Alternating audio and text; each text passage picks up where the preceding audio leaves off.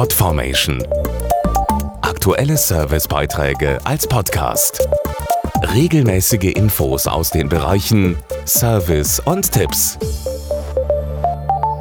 Ob Supermarktmitarbeiter, Lkw-Fahrer oder Krankenschwestern. Viele Angehörige bestimmter Berufe leisten jetzt enormes während der Corona-Krise.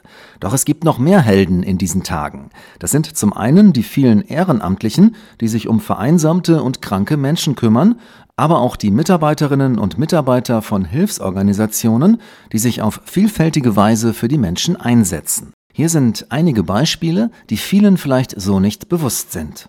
Einsamkeit, psychische Probleme bis hin zu häuslicher Gewalt.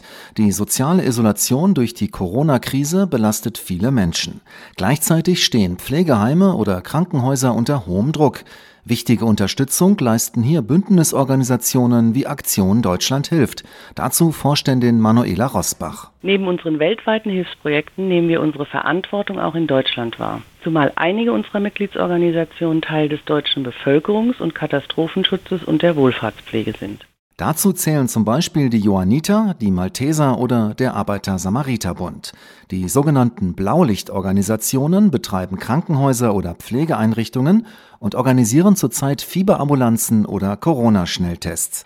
Ein weiterer wichtiger Bereich ist es, älteren oder kranken Menschen zu Hause zu helfen. Das passiert zum Beispiel durch Einkaufshilfen oder Fahr- und Lieferdienste für Medikamente und Lebensmittel. Wir kümmern uns auch um Menschen, die auf die Tafel angewiesen sind.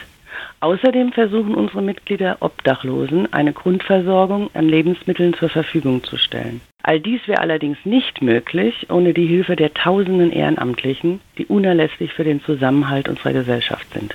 Das zeigt sich auch am immer größeren Bedarf einer telefonischen Seelsorge. Viele Menschen verzichten zurzeit ja auf persönlichen Kontakt zu Familie und Freunden oder sind selbst von einer Quarantäne betroffen.